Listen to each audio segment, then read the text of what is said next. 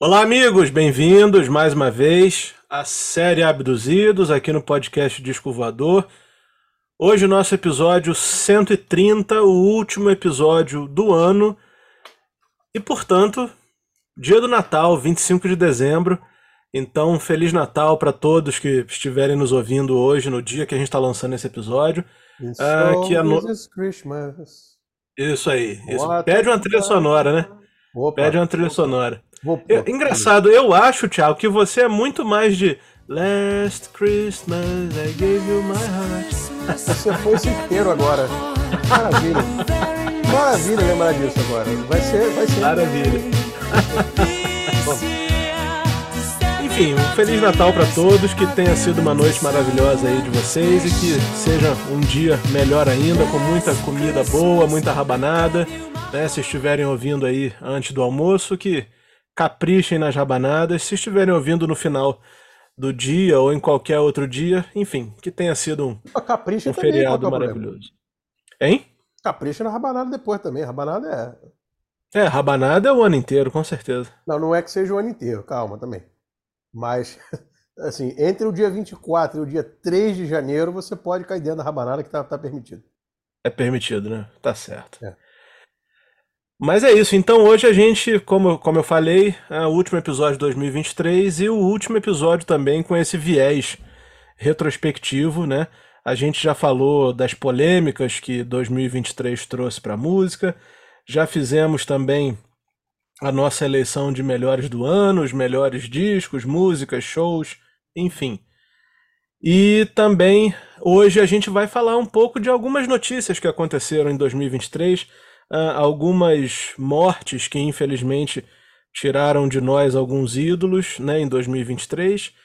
E, enfim, eu acho que é, é o encerramento perfeito uh, dessa série, dessa pequena série retrospectiva de três episódios aqui na série Abduzido. Semana que vem a gente já volta com conteúdo normal, com as coisas que a gente vai. que a gente espera que 2024 traga.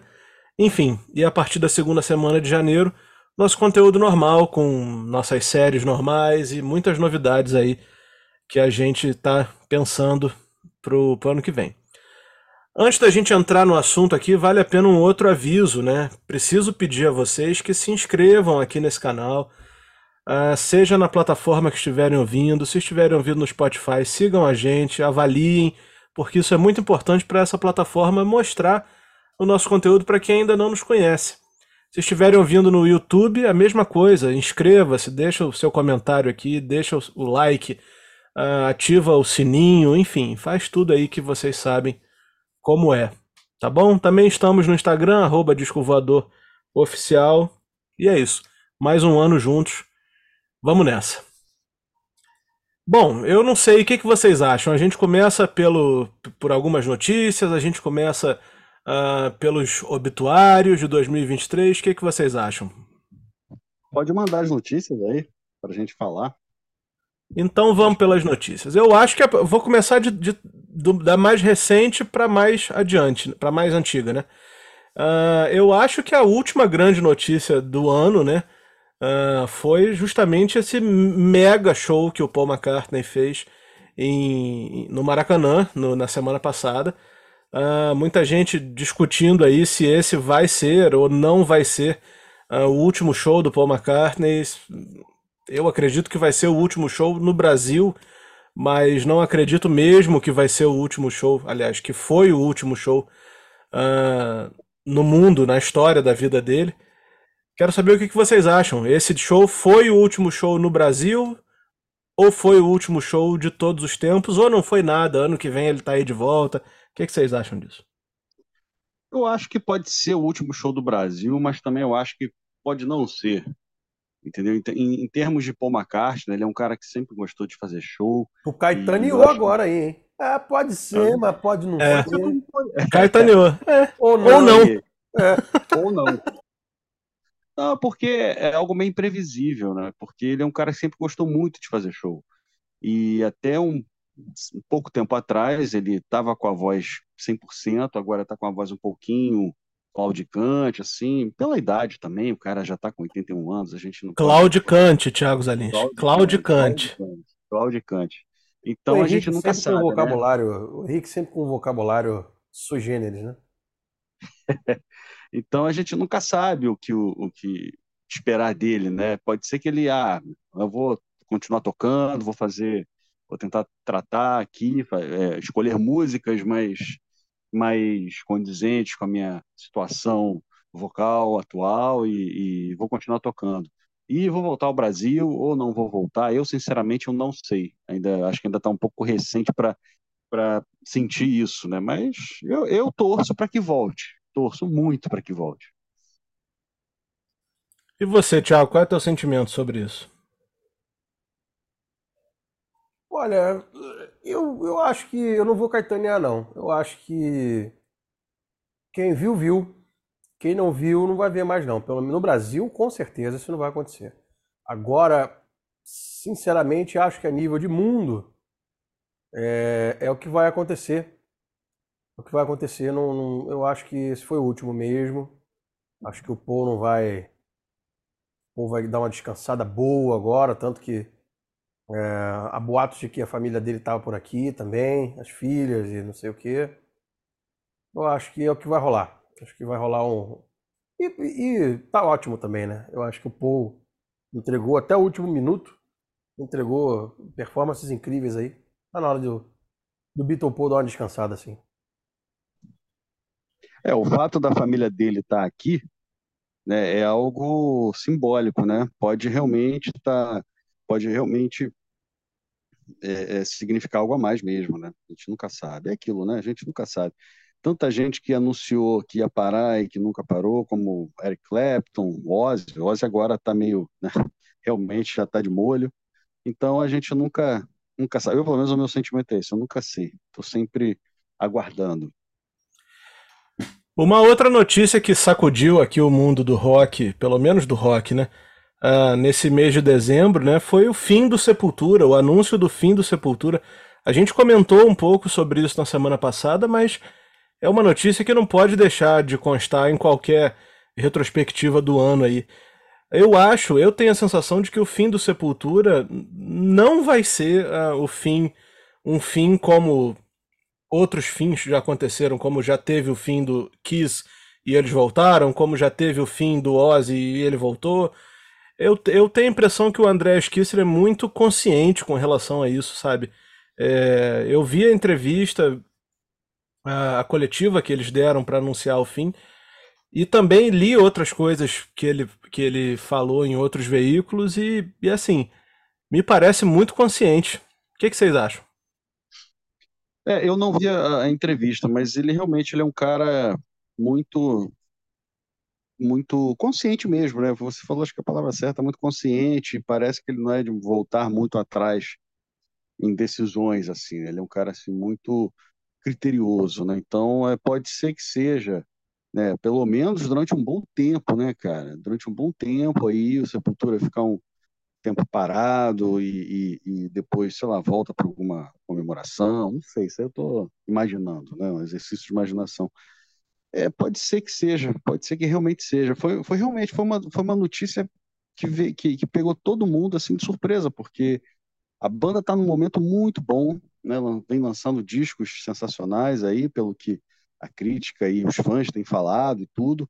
E é uma banda, talvez a nossa banda mais importante de rock, uma, uma, uma das mais importantes rock aqui no Brasil em todos os tempos, eu acho que é e, e nos representa muito bem lá fora. Então, é, foi realmente uma, uma notícia que pegou a gente de surpresa, mas também, por outro lado, é a questão de parar no auge, né? Parar, se não é o auge, mas parar numa situação boa, né? Que todo mundo está bem que, e que a banda esteja bem, né? Lançando trabalhos relevantes. Né? Então, tem essa tem esse, essa, essa, sensação aí. Eu acho que no final das contas também é, é, é um caso parecido com o Kiko Loureiro, por exemplo, ter pedido para sair do Megadeth, né? Olha, esses caras estão já beirando os 50 anos. O Andrés agora recentemente passou pela, pelo falecimento da, da companheira dele, a Patrícia. É, e o Kiko tem dois, um casal de gêmeos, mais uma filha adolescente em casa. No, final das contas, esses caras estão tocando aí desde os anos 80, né, gente? Desde o. Do, do, do, São 40 anos, né? Pois é, o Angra e o Sepultura estão aí já há séculos. Eu acho que, no fundo, esses caras querem voltar para casa agora um pouco, cuidar de outros projetos, não precisar ficar passando nove meses em turnê internacional. Tem esse lado também. Eu acho que esse, esse, essa galera tá, tá já a fim de dar uma, uma um slowdown, né? Uma freada e eu, eu super corroboro. Eu, os caras estão aí há tanto tempo, já prestaram tanto serviço pra gente. E se eles escolheram dar uma descansada e priorizar a família agora, não, não é a gente que vai achar ruim, né? Não, nunca. Agora, Thiago, aproveita e comenta aí pra gente uh, três, três outros shows que aconteceram em 2023 que foram vendidos como os últimos também, né? Uh, eu me refiro naturalmente ao show do Kiss, que aconteceu agora, nesse mês de dezembro, no início do mês. É, anunciado como a despedida do Kiss, pelo menos a despedida do Kiss com a maquiagem. Né? O, o, o Gene e o Paul já deram algumas brechas ali para dizer que, que eles podem se apresentar depois, mas com a maquiagem nunca mais, segundo eles. E também eu acho que a gente tem que comentar as despedidas do Skank e do Milton Nascimento, né? Eu quero ouvir aí, Thiago, o que, que você acha sobre essas despedidas? Ó, no caso do Kiss, pataquada, né? Pra ser bem, bem direto ao assunto. O Gene, esses dias estava lendo que ele tá cogitando fazer o show com hologramas, né? Hologramas. Esse é o Gene. Agora, a despedida do Milton, bom, o Milton é da, daqueles casos também que entregou o melhor dele até o final, até o último momento. É, saiu saiu com, com, as cortinas fechando e muitos aplausos. O Milton é, uma, é, é um gênio desse país, né, que insiste em deusar é, fenômenos de cultura que, que, não necessariamente são fenômenos de música, né? E o Skank, eu vou ser muito sincero para você. O Skank separou, beleza, mas aí daqui a pouco o Samuel Rosa sai em turnê cantando clássicos do Skank e coisas que ele compôs para outras pessoas. Então, assim, eu acho que os fãs do Skank não vão ficar órfãos a não ser é, aqueles que, sei lá, gostam de ver o Haroldo ou o Portugal ou não sei o quê. E eu acho que o que vai rolar é isso. O Samuel em breve vai sair em turnê aí, cantando é, um monte de coisa do Skank, um monte de coisa que ele compôs para outros artistas. Então, essa despedida do Skank, sinceramente, não, eu não acho que gerou impacto nenhum no final das, no frigir dos ovos, né?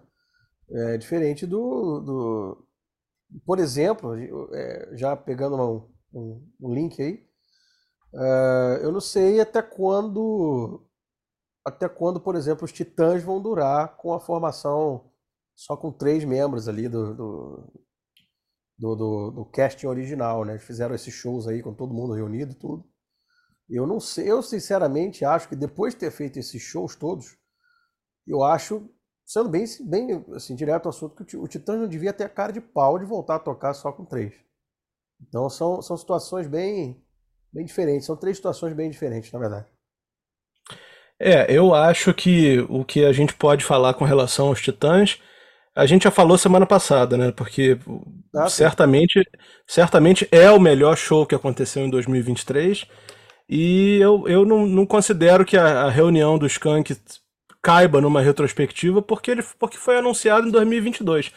Mas eu entendo o que você quer dizer. Ah, eu acho que o que vai acontecer depois é, ainda está muito nebuloso, mas no entanto, eu, eu, eu espero que essa reunião ela perdure, não de forma linear, assim, sabe? Como se fosse é, a banda rodando o país diversas vezes por ano. Mas eu acho que em ocasiões especiais, assim, duas, três vezes por ano, é saudável a gente ter uma, uma reunião dos Titãs dessa forma. Já foi anunciado Lola Palusa ano que vem, né, 2024. Quem sabe eles não aparecem no Rock in Rio também.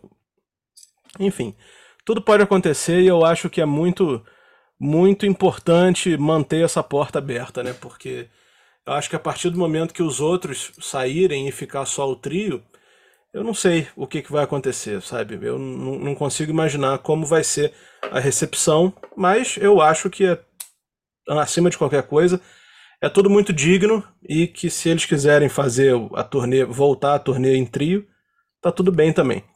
Mas com relação ao, ao ao Milton e ao Kiss, é, eu tô um pouco, eu tô quase 100% de acordo com você, Thiago. Eu acho que o Kiss a gente vai levar um tempo para ter notícia do Kiss aí, sabe? Eu acho que a gente pode ter notícia deles ah, sem a, a, maquiagem, de repente uma carreira solo aqui e ali. É, eu não acho que esses caras vão pendurar a chuteira mesmo, mas não sei. Eu tenho a sensação que a banda, que eles com a maquiagem, só se for uma parada muito especial mesmo. Agora, com relação ao Milton, eu acho que eu discordo muito de você, porque eu acho que tinha, eu acho que passou da hora do Milton ter feito essa despedida. Eu acho que foi prorrogado, foi muito esticado, esticado. Claro, teve uma pandemia no meio, e quando a pandemia veio, ele estava no meio de uma turnê do Clube da Esquina, e teve que é, fazer os shows que ficaram atrasados. Enfim, eu entendo que, que muito provavelmente o cronograma original não era esse. Mas, sei lá, eu, eu não gostei muito do, da sensação que eu tive no último show, sabe? Eu achei. Eu achei que o Milton merecia sair de cena numa, numa condição melhor. Não que o show tenha sido ruim, não é isso que eu tô querendo dizer. Eu só acho que o Milton é maior do que, do que aquilo. E agora, com relação ao Skank, não. Com relação ao Skank, já já, daqui a pouco, vai cair a ficha de que fizeram merda e, e vai ter uma reunião do Skank. Eu acho que é muito mais fácil a gente ver uma reunião do, do Skank antes do que uma, um, um reaparecimento aí do Kiss. Acho que o Skank é coisa para dois anos e olhe lá.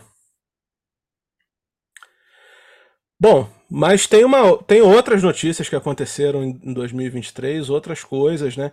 Uh, foi um ano relativamente turbulento para a indústria, vamos dizer assim. Muitas coisas aconteceram, muitas muitas novidades, né? Eu acho que é o ano que a gente vai lembrar para sempre da inteligência artificial assumindo posições aí na música, não só é, na música dos Beatles, como nós falamos profundamente semana passada e em outro episódio aí, ah, no, acho que em novembro nós falamos, mas também é, em situações é, em que a gente viu a internet povoada de, de vídeos e, e exemplos, tipo é, Roberto Carlos cantando El Chan e não sei quem, Paul McCartney cantando Beach Boys e não sei quem cantando não sei quem, tudo falso, né? A gente tem que passar por isso, né, numa retrospectiva, porque isso é um, um, um momento de total mudança na música, né? Infelizmente, pra, na maioria dos exemplos que a gente tem aí, é mudança para o mal, né? Mudança para o mal.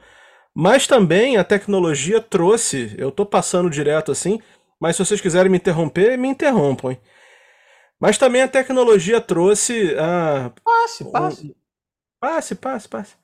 A tecnologia trouxe uma novidade aí para os shows ao vivo, né? Estabelecendo um patamar muito mais alto, que foi a inauguração daquela esfera em Las Vegas, né? Para quem não sabe, é literalmente uma esfera, um globo, onde cabem 17 mil pessoas dentro e não tem praticamente parede, não tem quina, não tem teto, não tem nada. É, um, é literalmente uma esfera e que do lado de dentro e do lado de fora dessa esfera é, é, é um painel de LED. E você tem aí uma imersão na, na, na, nas imagens geradas ali e acho que ninguém melhor do que o YouTube para fazer as primeiras apresentações, as primeiras 40 apresentações, para ser bem específico, numa temporada que vai até março de 2024. Eu não tive oportunidade de assistir, provavelmente não terei. Uh, primeiro porque acho que se fosse para gastar esse dinheiro, eu gostaria de gastar com outro artista que não fosse o YouTube. Mas de maneira nenhuma, porque não me interesso por isso. Eu acho que é, o, o, eu conheço pessoas que foram e acho que o degrau, né, a nota de corte, vamos dizer assim, da, dos shows ao vivo, da esfera para frente, aumentou sensivelmente. É, tudo que a gente conhece como show ao vivo ficou para trás e a esfera parece ser a novidade. É, mas aí é, você é super puritano em relação a isso. tudo que eu vi, que me parece, todos os comentários que eu vi e tudo, me parece que a, a parte da música ficou tipo assim, em quarto lugar, né? Ah, porque a esfera é linda, as projeções, o não sei o que, o piriri, pororó. Ah, tá. E tem o YouTube lá tocando, por acaso. Sabe? É, tanto que os ingressos mais próximos do palco são os mais baratos, né? Exatamente. Então, se a, a experiência, a música, a, a música virou um, um, um pano de fundo para a experiência, desculpa, mas eu não, não, sei se eu tenho interesse nisso, não. É, na verdade, eu não tenho interesse nenhum nisso. E é. tudo, tudo bem aí, quem, quem vai, curte e acha legal, mas eu, eu tô fora. Prefiro do Circo Voador ver um show do, do Marcos Vale com um telão só e, e música tocando, sabe? Dando um exemplo assim bem extremista. Ah, foi isso aí, exatamente isso que a gente conversou naquele podcast sobre tecnologia. Eu acho que nesse ponto, é, quando a tecnologia, se você está indo ver, assistir um show, música, né, você está tá assistindo, querendo ouvir música, e quando a tecnologia ela está se sobrepondo à música de uma forma é, é, bem maior, eu acho que aí já acho que alguma coisa está errada. Eu acho que a música nesse ponto tem que ser a estrela principal. Agora, é claro, é, é no caso da esfera, ah, deve ser muito maneiro. Eu também não estive lá e tudo. Deve ser uma experiência impressionante. Mas é, é, uma, foi o que você falou, e eu também falei naquele outro episódio nosso.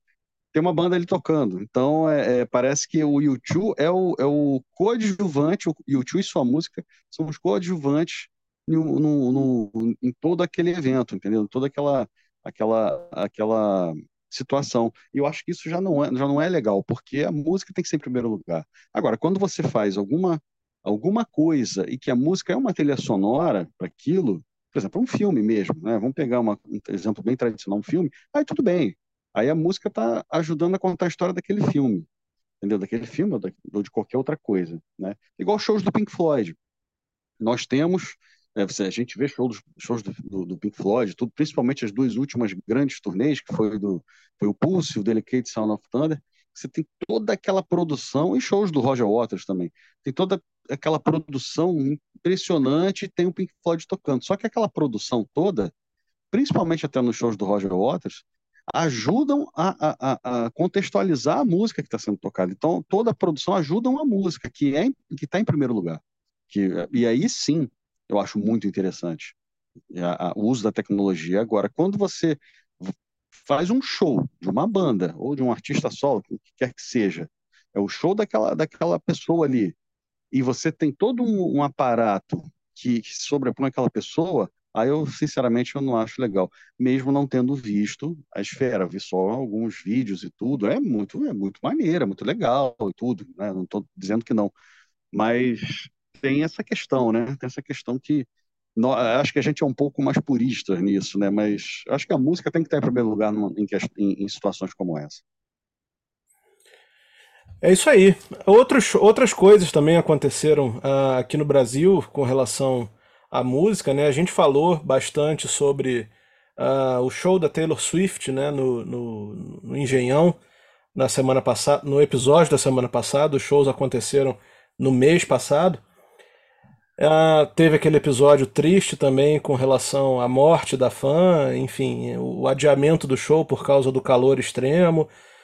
Mas a gente também não pode deixar de, de, de lembrar que a Taylor Swift talvez seja a, a, artista do ano em 2023, porque além dela fazer essa turnê gigante mundo afora, uma turnê milionária, uma turnê com um palco que a gente, a gente acabou de falar aqui de uma de um de um lugar de show que é impressionante, né? Que o, o patamar de show foi uh, levantado muitas vezes depois da inauguração da esfera, mas a Taylor Swift fez um, um, um espetáculo incrível com um palco que corria o, o, campo do Engenhão todo, do Engenhão e de todos os lugares que ela se apresentou, né? Uh, ia de fora a fora, praticamente a dimensão toda do campo do estádio e enfim. Caramba, de fora a fora você me lembrou o meu pedreiro falando agora. De fora a fora, vamos fazer aqui. De fora a fora. Eu não ouvia isso há muito tempo. Parabéns. É, desde, desde que você não ouvia Claudicante, né? Ao mesmo tempo, mais ou menos. Claudicante, é. Eu acho que eu ouvi Claudicante mais cedo do que fora a fora também. Mas enfim, eu acho que é o nome da música no mundo esse ano. Uh, ela vem seguindo, lança, relançando seus discos com muita. Eu acho que com muita atitude. É, é o que eu falei semana passada. Eu não. As músicas que, que, da Taylor Swift não fazem exatamente a minha cabeça. É, eu, eu, conheço pouquíssima coisa, mas eu acho. Eu adoro ler a, as, as notícias sobre ela, porque ela é um grande exemplo né, de, de de postura na carreira, uh, no que diz respeito a ela refazer os discos para tomar para si a propriedade dos fonogramas, né, dos novos fonogramas, já que ela foi levada a assinar um contrato aí meio cafajeste quando ela era iniciante na carreira. Então, ela vem fazendo a regravação e o relançamento de seus discos, e inclusive fez um em 2023, uh, de forma muito brilhante até. É, ela consegue. É, é, um poder tão grande que ela consegue ganhar duas vezes, né?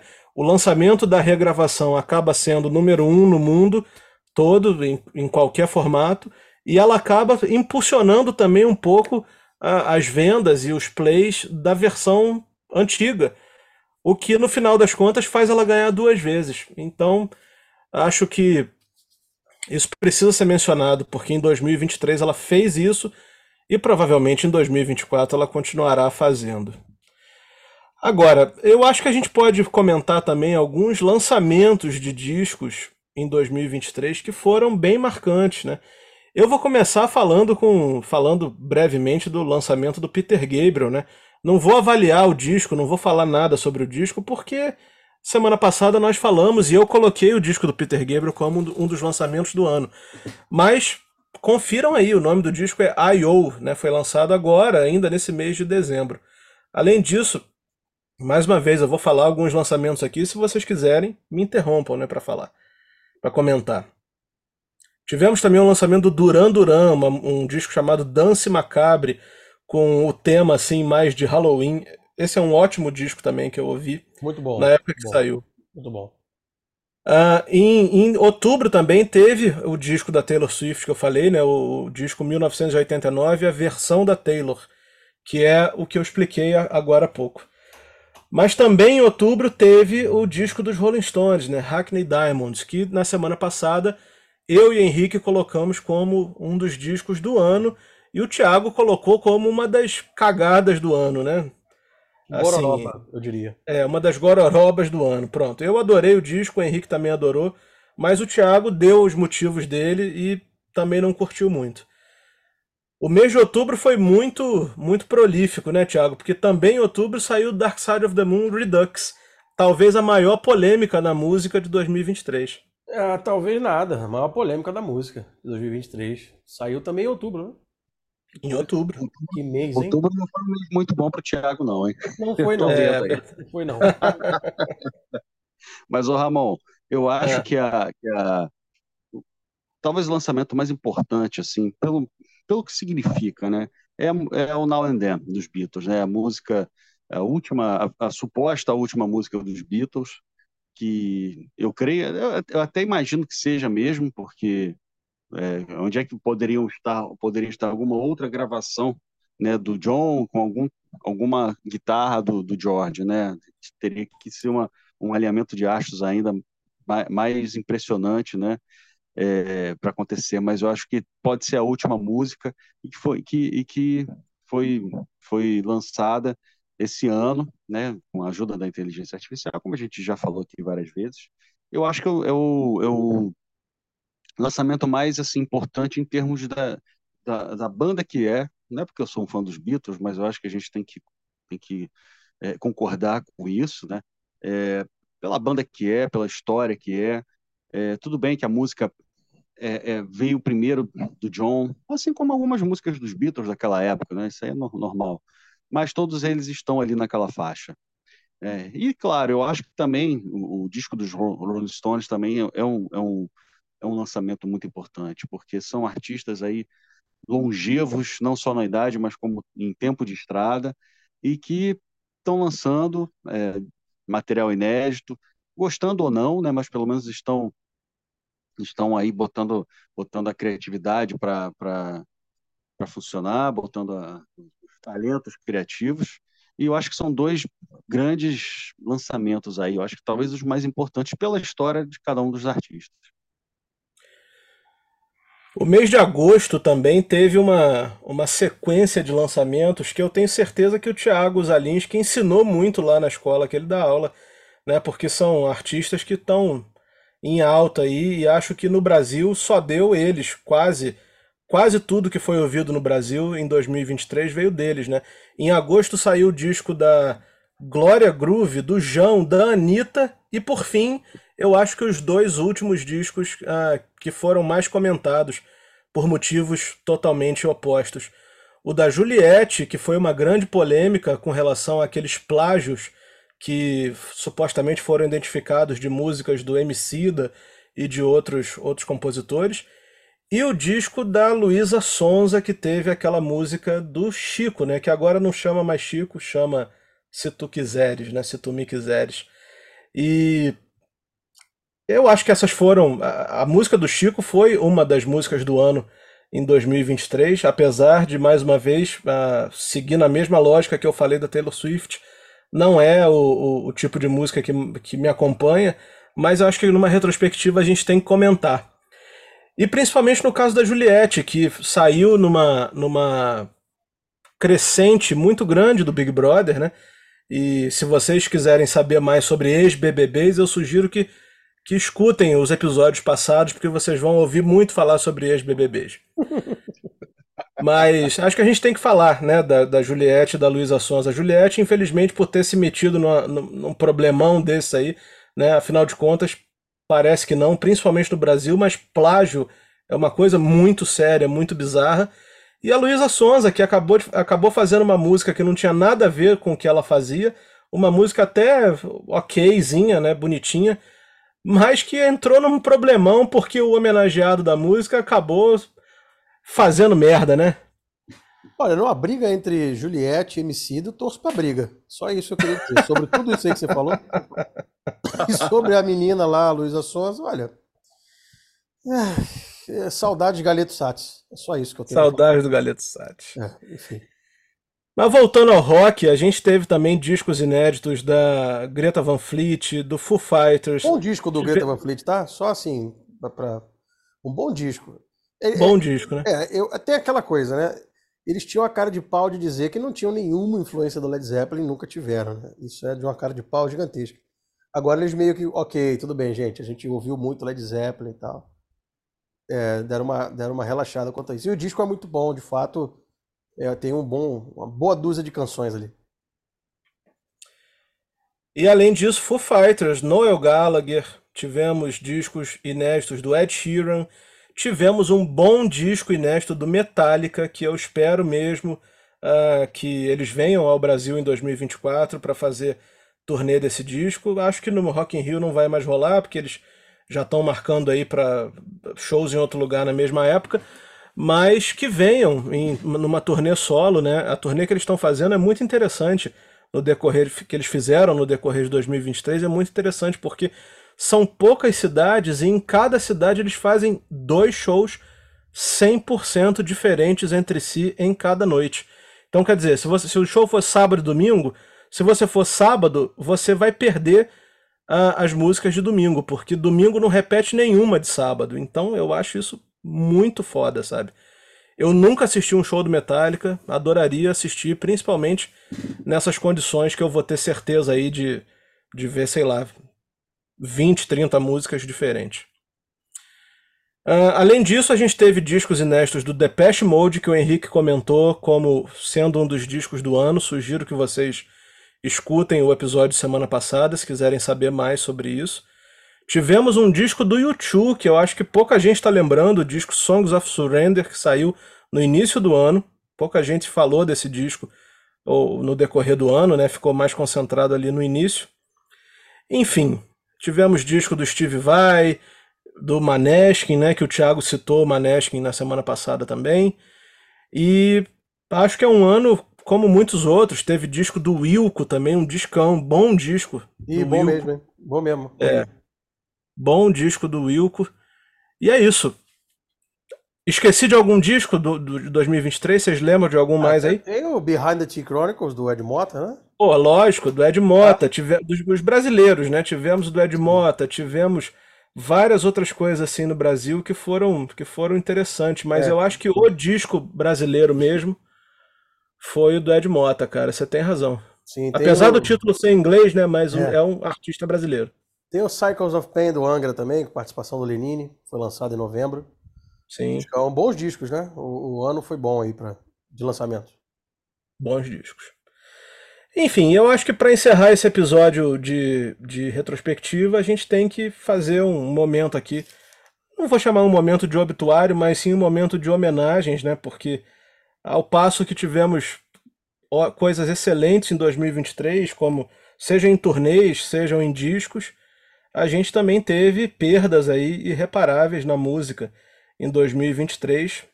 Vou fazer do mesmo esquema, vou falando uh, algumas aqui de, de destaque e vocês me interrompam. Por favor, se quiserem fazer algum comentário, eu acho que já no primeiro vocês vão me interromper, porque dia 10 de janeiro de 2023 morreu a lenda Jeff Beck. Exatamente, o grande Jeff Beck. A gente já começou 2023 já com uma porrada na cara, né? É. É, grande Jeff Beck, isso aí. E, e para uma, uma doença assim completamente inusitada, né? Foi meningite, até onde eu sei foi meningite. Então, cara, qual foi o último artista, não só da música, mas do, do, do, do cinema, das artes em geral, né? Morreu de meningite. Não se sabe, eu não, é, é, pelo que eu sei, ele gostava muito de, de consertar carros, de, de recuperar carros e ele pode ter pego numa. Posso estar falando mal besteira, né? Se tiver algum médico, alguma. Não, é isso mesmo, é isso pessoa... mesmo. É isso, mesmo. isso mesmo, né? É, é, ele, é, e... ele, na verdade, ele, ele, ele tinha mais o costume de comprar carros e, e, desmontar todos e montar outros modelos do que tocar guitarra. Ele tocava pouca guitarra em casa, né? Não precisava. É, então, né? Quanto o cara era Deus, que, né? não sabia. Eu acho que nessa, nessa atividade pode ter pego essa, essa doença, né? Então é uma doença bastante inusitada, inusitada. É, não é uma doença que a gente espera, né? Que uma pessoa da cidade vai, vai falecer, né? Mas pois é. acontece, é. acontece. E lamentavelmente é, é, foi grande, um dos grandes nomes da guitarra de todos os tempos, em todas, em todos os estilos musicais. Né? Ele foi um dos grandes mesmo. É verdade. Em janeiro de 2023 a gente também teve a morte da Lisa Marie Presley, que cantora, compositora, mas também mais conhecida como filha do Elvis Presley aí, que morreu muito jovem, com 54 anos. No Brasil, a gente teve a morte do Carlos Cola, um dos maiores compositores, um dos maiores hitmakers aí da história da MPB, um cara que colocou música aí na boca de todos os cantores que vocês possam imaginar, desde Roberto Carlos até pensem aí e vai ter uma música do Carlos Cola. Ele morreu aos 78 anos no dia 13 de janeiro. Já no dia 18 de janeiro morreu outro, outro grande também, um dos caras que eu mais tinha vontade, de, desses que morreram, um dos que eu mais tinha vontade de ver ao vivo, né? Tive a sorte Nós de ver o, o, Jeff Nós Beck. Hã? Nós vimos, Ramon. Nós vimos, mas eu queria ver solo, porque lançou ah, bo boas tá. coisas, muito boas coisas antes de morrer, né? Você, você falou aí, ah. de fato, eu tô falando do David Crosby, né? Uh, a gente assistiu, eu assisti com o Henrique uma vez e assisti com a Carol outra. Mas isso tem, sei lá, 12 anos que a gente assistiu e ele lançou ótimos discos. Uh, eu, eu realmente tinha, tinha, esquecido, Henrique, você falou. É. Você fa lembrou bem. Mas ele lançou ótimos discos antes de morrer. Os três, quatro discos que ele lançou antes de morrer são lindos. E eu tinha muita vontade de ter visto um show solo dele com esse repertório uh, que não fosse exatamente do Crosby, Stills e Nash, porque realmente fez coisas incríveis. David Crosby morreu no dia 18 de janeiro, aos 81 anos. Já no dia 8 de fevereiro, Burt Bacharach morreu também, aos 94 anos. Esse eu tive quase a chance de ver um show aqui no Rio que ele fez, mas por algum motivo não rolou. Mas, porra, músicas eternas como The Look of Love, né, tema de, temas de vários outros filmes ele fez também, enfim, um músico aí importantíssimo que nos deixou aos 94 anos. Já em março, Wayne Shorter morreu aos 89 anos no dia 2 de março. A gente falou agora do Milton Nascimento. O, existe um disco que o, do Milton com o Wayne Shorter que é uma das coisas mais lindas que a música, a mistura da música brasileira com a música americana fez, né? Mais uma vez, se quiserem me interromper, me interrompam. Dia 4 de março, Sueli Costa, uma grande compositora brasileira também, autora de, de, de canções gravadas pela Vanderleia, pelo Fagner, enfim, por vários outros intérpretes, também nos deixou. No dia e 13, Caniço, né? Baixista Caniço, dos Raimundos, né? Caniço, baixista, eterno baixista dos Raimundos. É. Era é, desde o início da banda, ele chegou a sair um tempo, não me lembro se ele já tinha voltado mas era um cara também bastante importante naquela cena ali do, do rock, meados dos anos 90, é, Caniço, grande Caniço. E também, no mesmo dia, Caniço morreu Jim Gordon, baterista, ele tocou com Eric Clapton, tudo. É verdade. Um é, Jim Gordon, um grande baterista, participou de discos aí importantíssimos na música. Jim Gordon é o, é o, autor de Leila. É, exatamente, exatamente. exatamente. Jim Gordon então, matou a mãe. Foi ele, né? Foi ele que... é... é isso mesmo. Ele, ele ficou, é. ele ficou bastante tempo fora do mundo do, do da música, justamente porque ele estava tava preso. Não sei se ele estava preso. Preso porque tava... matou a mãe. É. Então é, é, bizarro mesmo, bizarro. Mas não, não, não pode deixar, a gente não pode deixar de mencionar isso aqui, né? Porque ele foi autor de um dos grandes clássicos do rock, junto com Eric Clapton.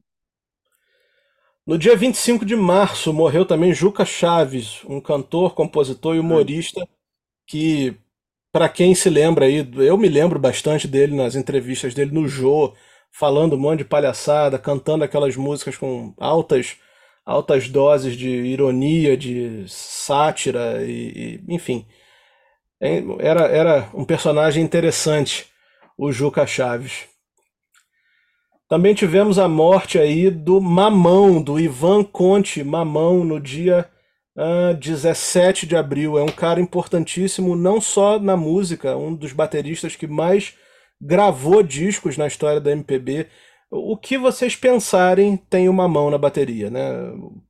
Desde Odaí José, a, a, a Caetano, a Chico Buarque, a, a, nossa, tudo que vocês pensarem tem tem o dedo do Mamão. O Mamão também era um dos fundadores do Azimuth, o lendário trio aí instrumental que gravou com muita gente também pelos estúdios da vida. E particularmente eu, eu tenho que mencionar isso aqui também, o, o, o, Mamão foi o entrevistado, o episódio número um uh, daqui do Disco Voador a partir do momento que a gente parou de fazer as lives. Né? Eu fiz algumas lives com o Thiago de Souza, né? não é o Thiago Zalinski, o Thiago de Souza em 2020 e em 2021 quando a gente parou de fazer as lives e passou a fazer uh, entrevistas mais completas, vamos dizer assim, com pautas e entrevistas mais longas. O primeiro episódio foi com o Mamão, o, algo que me orgulha muito uh, pessoalmente. No mesmo mês de abril teve a morte do Harry Belafonte, aos 96 anos, no dia 25 de abril. Um dos nomes pioneiros aí, cara, do, do da música, né? Da música pop, do, do rock, por, por assim dizer. Então a gente. É, do Calypso, a gente tem que, tem que mencionar o Harry Belafonte com certeza. No, no mês de maio, dia 8 de maio, aí sim eu acho que a morte mais triste pelo menos para mim, desse ano, a morte da Rita Lee, aos 75 anos, nos deixou aí depois de uma batalha contra o câncer, né? E ela descreveu de, detalhadamente essa batalha no seu livro A Outra Autobiografia, que, ela, que acabou sendo lançado poucos dias depois da morte dela, né? Mas, enfim, por uma, por uma triste coincidência. Mas a Rita dispensa apresentações, cantora, uma das maiores compositoras que a música brasileira já fez, integrante dos integrante e fundadora dos Mutantes, né, uma das maiores bandas da música brasileira e, enfim, que deixa um catálogo gigante e inesquecível. Eu acho que a Rita é uma daquelas daquelas compositoras que daqui a 100 anos a gente vai lembrar dela. No mesmo mês de maio, morreu Tina Turner, aos 83 anos, uma das grandes vozes americanas que, enfim, teve aí a sua carreira marcada por diversos sucessos, uh, milhões de discos, dezenas de milhões de discos vendidos. E, cara, também o que dizer da Tina Turner, né? Uma vida complicada, sofrida, teve muitos perrengues, mas alcançou o, o seu lugar de destaque e de, de merecimento. Tô achando, antes da gente passar pro, pro, pro mês de junho, tô achando o Thiago Zalinski muito quieto, cara. Será que ele vai entrar no obituário também? Não, não, não. Não, vou. não que eu saiba. É, pô, só, que ano pesado, né, cara? Começar o é. ano com a morte do Jeff Beck, para mim, já é um. É, porra, sabe? É um prenúncio assim complicado, viu? Mas vamos nessa. E é, o mês de junho também foi.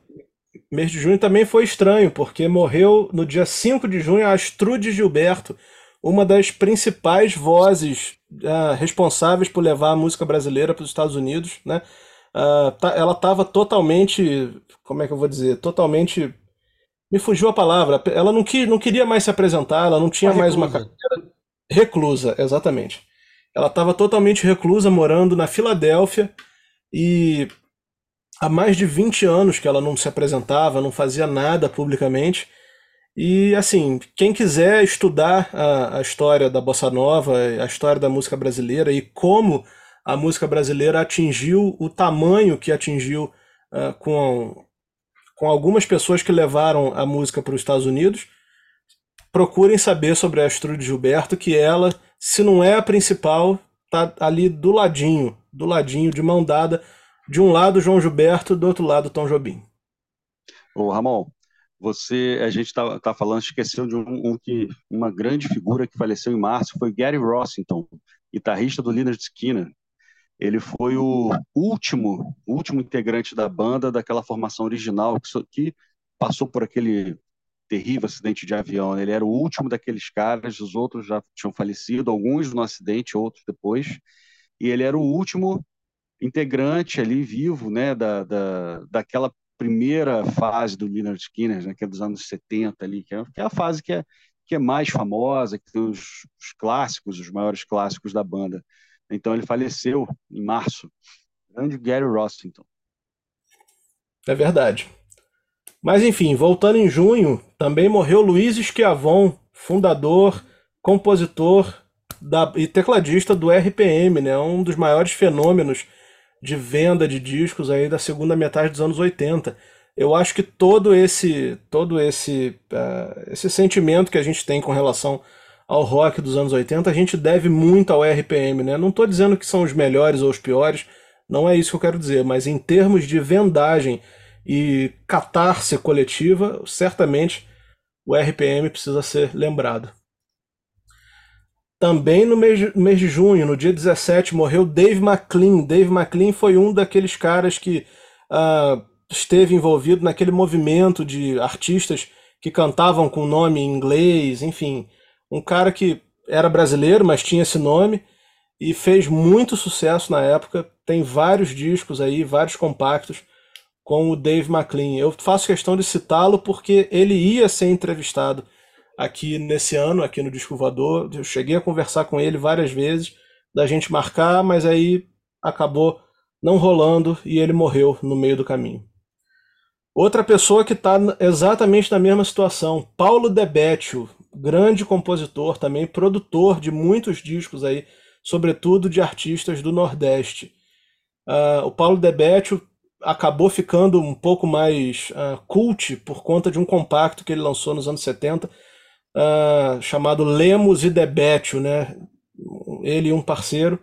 E acabou, esse compacto acabou virando cult, foi relançado na Europa, enfim, o mesmo caminho que tantos outros discos brasileiros tiveram. E ele morreu no dia 19 de junho, aos 77 anos. Ô Ramon, falando em compacto cult, só te interrompendo ah. aqui, mas que é, você uhum. falou do Dave McLean, e eu lembrei de uma coisa que você por acaso tem aí nessa sua vasta coleção, aquele compacto fonograma que tem os Incríveis, tem os Folhas, tem a Vanusa, e por acaso tem o Dave McLean também cantando é, o Say Goodbye, que é linda essa música, cara. Tenho sim. Tem aí? Tem, claro. Beleza. Você podia fazer. Eu, eu não vou pedir pra você fazer uma cópia para mim, porque pelo amor de Deus, né? Você deve ter no. Pra baixar em algum lugar, mas é bonitaça esse, esse... É, tem muita coisa dessa fase, cara, desse Essa pessoal música, que. aliás, é um. É um... Ô, louco. É Até o Michael Sullivan, que tá vivo, né? É bom dizer, tá é vivo. impor- Importante. Ele gravou muita coisa assim, né? Muito, muita. Uma, uma coisa meio disfarçada, assim, né? Ele Isso, gravou uma música chamada My Life. três nomes diferentes também.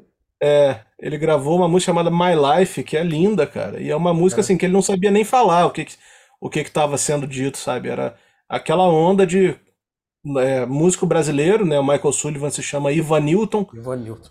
É, sim. e com nome com nome americanizado. Fábio Júnior também foi Mark Davis, né? Muito É, tempo. Uncle Jack também. Uncle Jack, exatamente.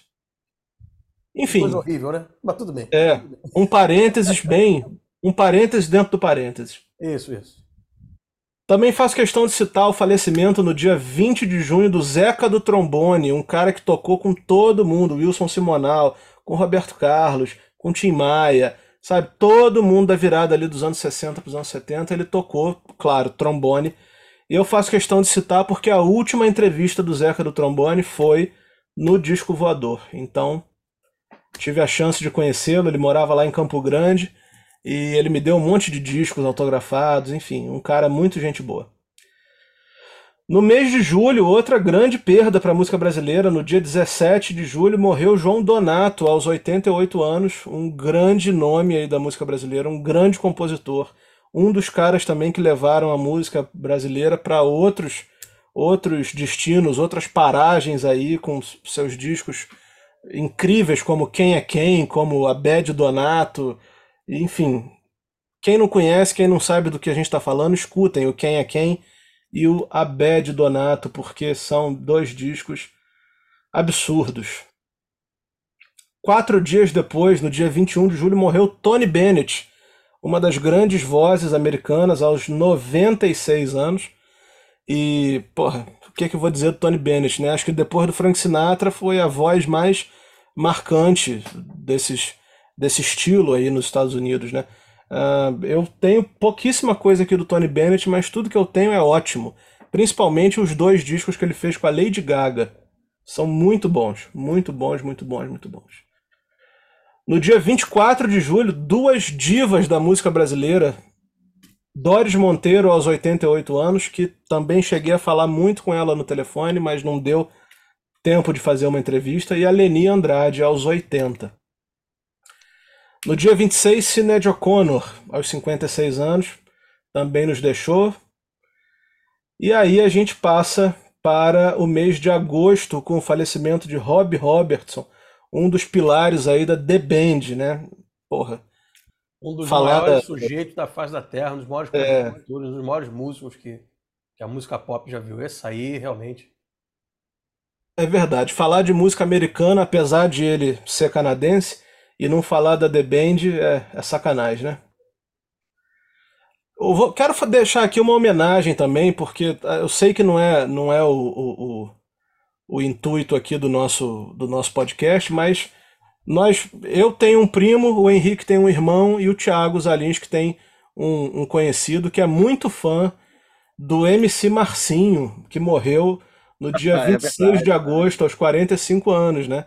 Não Então, aí minha vai como uma lembrança pro Mário. Mário, é claro, sim. é.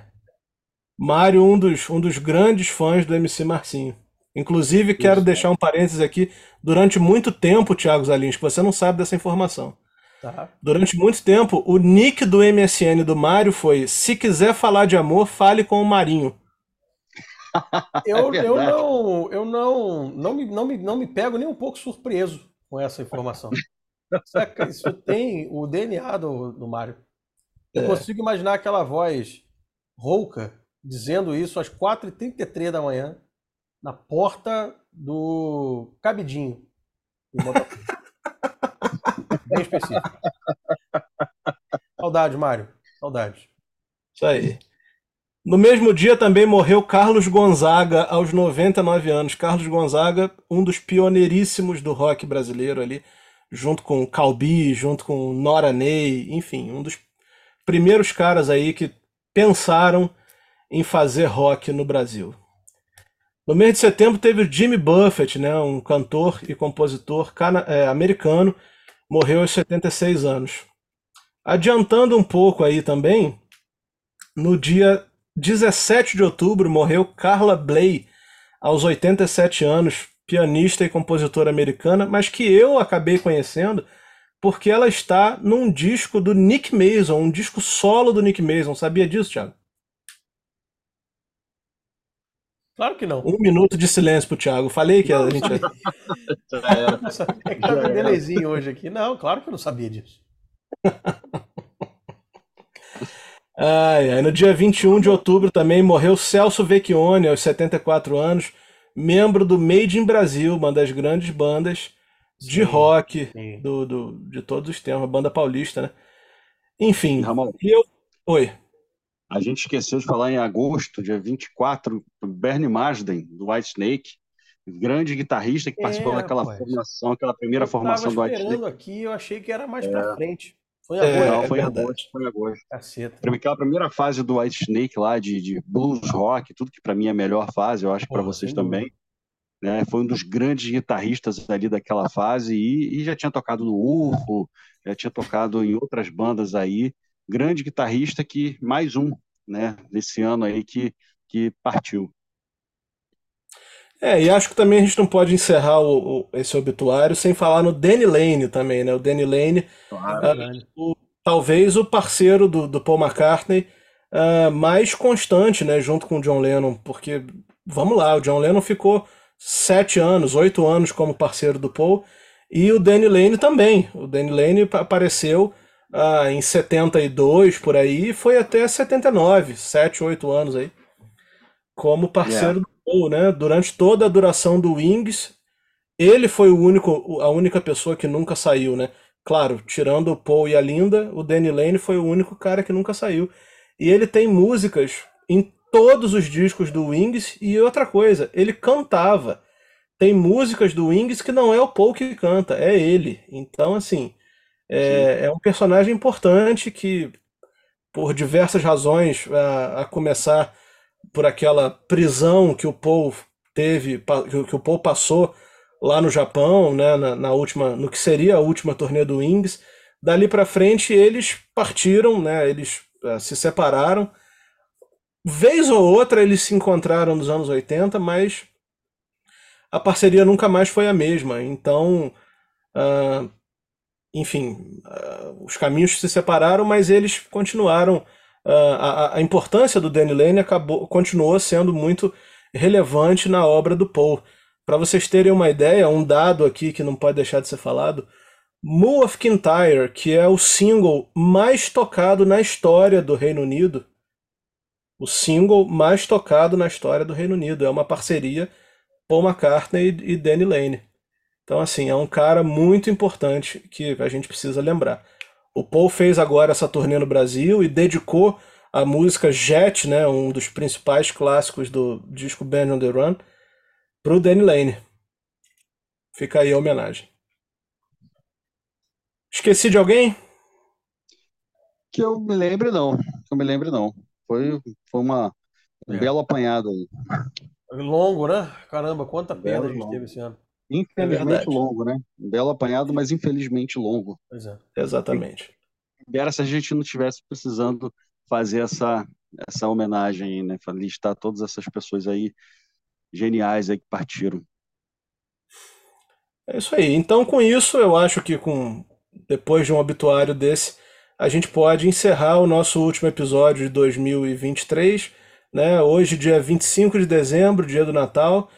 Uh, mais uma vez, desejo a vocês que tenha sido um ótimo Natal, se vocês estiverem ouvindo depois do Natal, mas se estiverem ouvindo no dia do Natal, que seja um dia maravilhoso, com muita rabanada, com muito, muitas boas conversas aí na, na família de vocês, né? Que nenhum assunto seja chato o suficiente a ponto de cada um ir para um canto, que seja um dia de união, que seja um dia de harmonia e felicidade para todos. Feliz Natal e até ano que vem. Feliz Ano Novo também, porque a gente só vai se encontrar agora em 2024. Que seja um ano maravilhoso para nós e para a música de uma forma geral. Valeu, gente. Valeu, um abraço.